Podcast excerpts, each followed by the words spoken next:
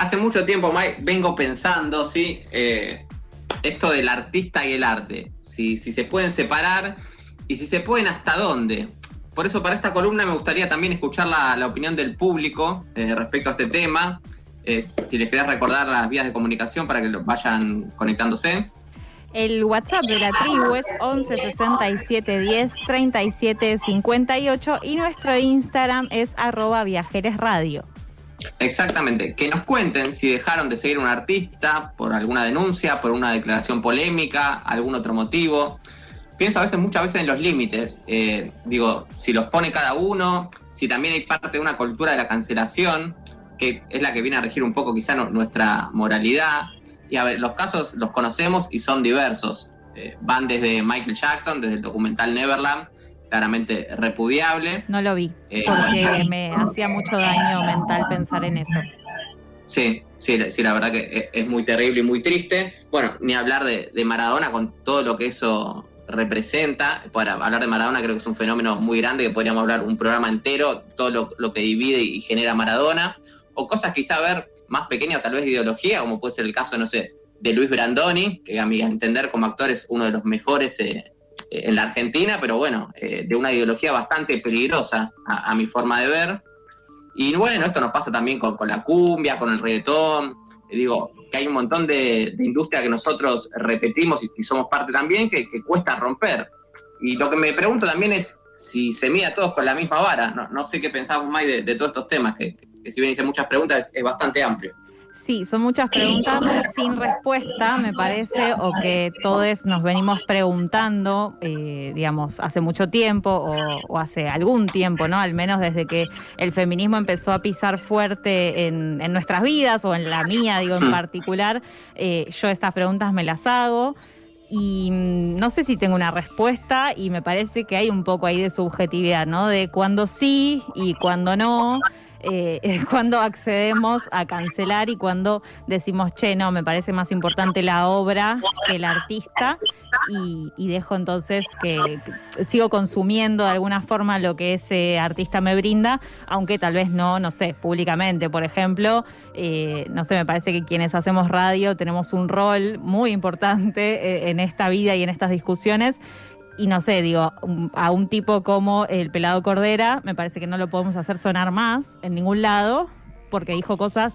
tremendas y no las dijo eh, fuera de un contexto de debate y feminismo hace, no sé, 30 años atrás, sino que las dijo hace menos de 10 años, ¿no? Digo, cuando ya la ola y la marea verde nos inundaban, el tipo dijo un montón de barbaridades que no debieran decirse, digo, ni, ni ahora, ni hacía 10 años, ni hace 30 pero digo, si las hubiese dicho hace 30, no sé, lo podíamos debatir un poco más, me parece, ese contexto.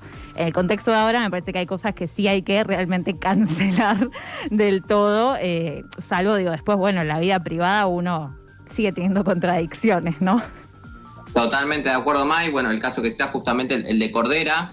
Eh, a ver, lo que hicieron fue una probation con dos shows gratuitos que se postergaron por el tema de la pandemia y lo hicieron asistir a un taller de género. A ver, pero para la justicia no fue culpable. Sí, obviamente cargará con toda la con todo el peso de, la sociedad, muy bien, eh, en este tema, por un hecho completamente eh, desafortunado y como decís vos, en un contexto que ya era completamente repudiable. No hablamos de 20 o 30 años, hablamos completamente de, la actualidad. Incluso es un caso muy representativo porque, a ver, eh, la Versuit fue la, banda de muchos de nosotros como adolescentes. Entonces, bueno, que el líder de la banda se ponga en este lugar hace eh, seguramente que uno al escuchar a la Versuit eh, se replantea un montón de cosas y no, no tenga las mismas ganas de escucharlas que, como teníamos cuando, éramos eh, adolescentes, digamos.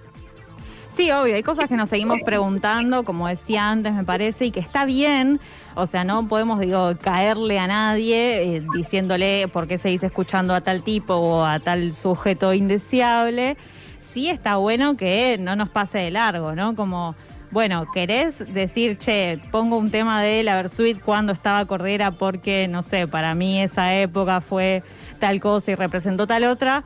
Pero bueno, en el momento en que la pongas también decí, sé que ahora confirmo que este tipo es un nefasto, digamos, ¿no? Como bueno, o sea, siguiendo con el ejemplo de Cordera, después podemos hablar de un montón de gente. Bueno, un caso también reciente es el de la escritora de, tu gran libro favorito, Harry Potter. Me imagino que estás al tanto del tema. Bueno, digo, ¿qué hacemos? ¿Dejamos de leer Harry Potter? Esa es la pregunta que yo me hago. Bueno, ahí hubo toda una situación hace poco, te diría, no sé, tal vez un mes, que donde fue trending topic, digo, ella viene siendo trending topic desde cada vez, digamos, que dice algo contra la población trans o la población LGBTIQ, eh, la comunidad LGBTIQ.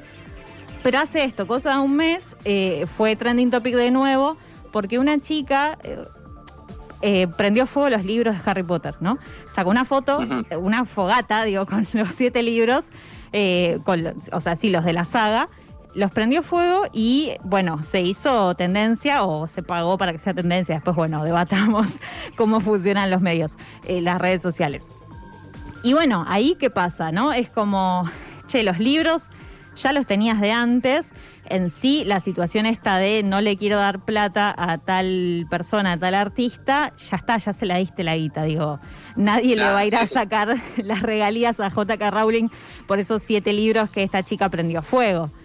Después, bueno, sí, debatamos si queremos seguir comprándole a la editorial Salamandra las ediciones nuevas que van saliendo en homenaje a los 20 años, a los 10 años o a lo que sea. ¿No? Como que bueno, hay que ahí tener medias tintas, me parece. Yo no voy a prender fuego mis libros de Harry Potter porque eh, para mí es la obra lo que marcó mi paso de la infancia a la adolescencia. Ahora, ella me parece nefasta, eh, realmente digo nefasta con todas las letras en mayúscula, y sí me parece que hay que hacer una cosa de, cancelarla en términos de no darle voz y no seguir reproduciendo esas barbaridades que dice y que se sienta a tuitear con un odio eh, transfóbico horrible que es irreproducible en 2021, eh, me parece. Es una persona que, atrasa mucho eh, desde esa posición biologicista que plantea y bueno, eh, la verdad que es una lástima, ¿no? Que de una persona así haya salido algo tan eh, grande y mágico como es el mundo de, Harry Potter, pero bueno, esto ya te, eh, por esto viene la, columna, porque digo, obra y artista son asuntos separados, van de la mano, en qué casos sí, en qué casos no. en Viajeros de Letter, además de, entretener y pasar un, lindo rato, queremos también generar un, espacio de, reflexión y bueno, de construcción también.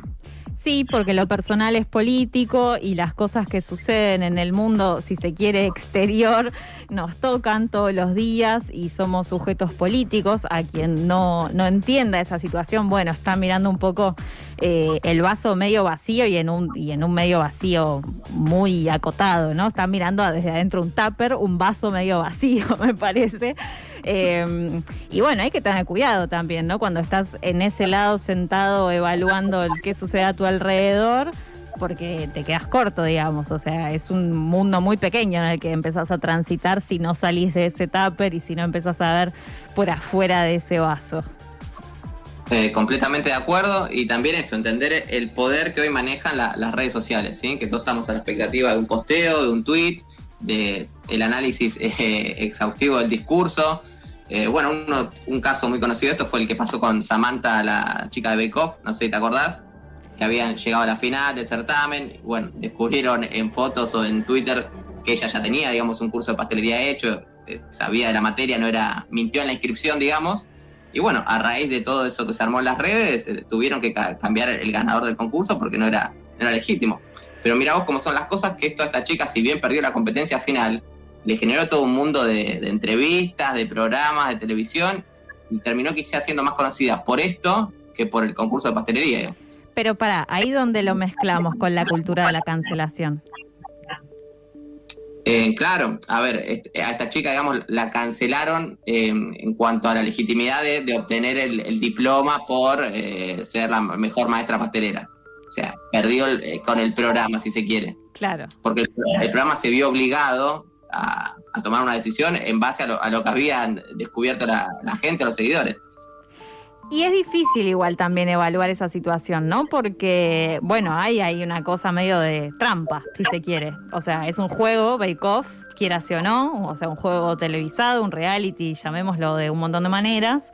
Eh, y digo, y la mina se inscribió teniendo el conocimiento de lo que se pone en juego en ese programa. Después, bueno, obvio, evaluemos qué tratamiento le dan los medios y todo el, circo que me imagino habrán hecho alrededor de eso. Exactamente. Así que bueno, eso queríamos plantear en este programa. Y lo que queda abierto es esto, si hay alguna persona, alguna declaración, algo que podamos debatir acá en conjunto, bienvenido sea para próximas ediciones.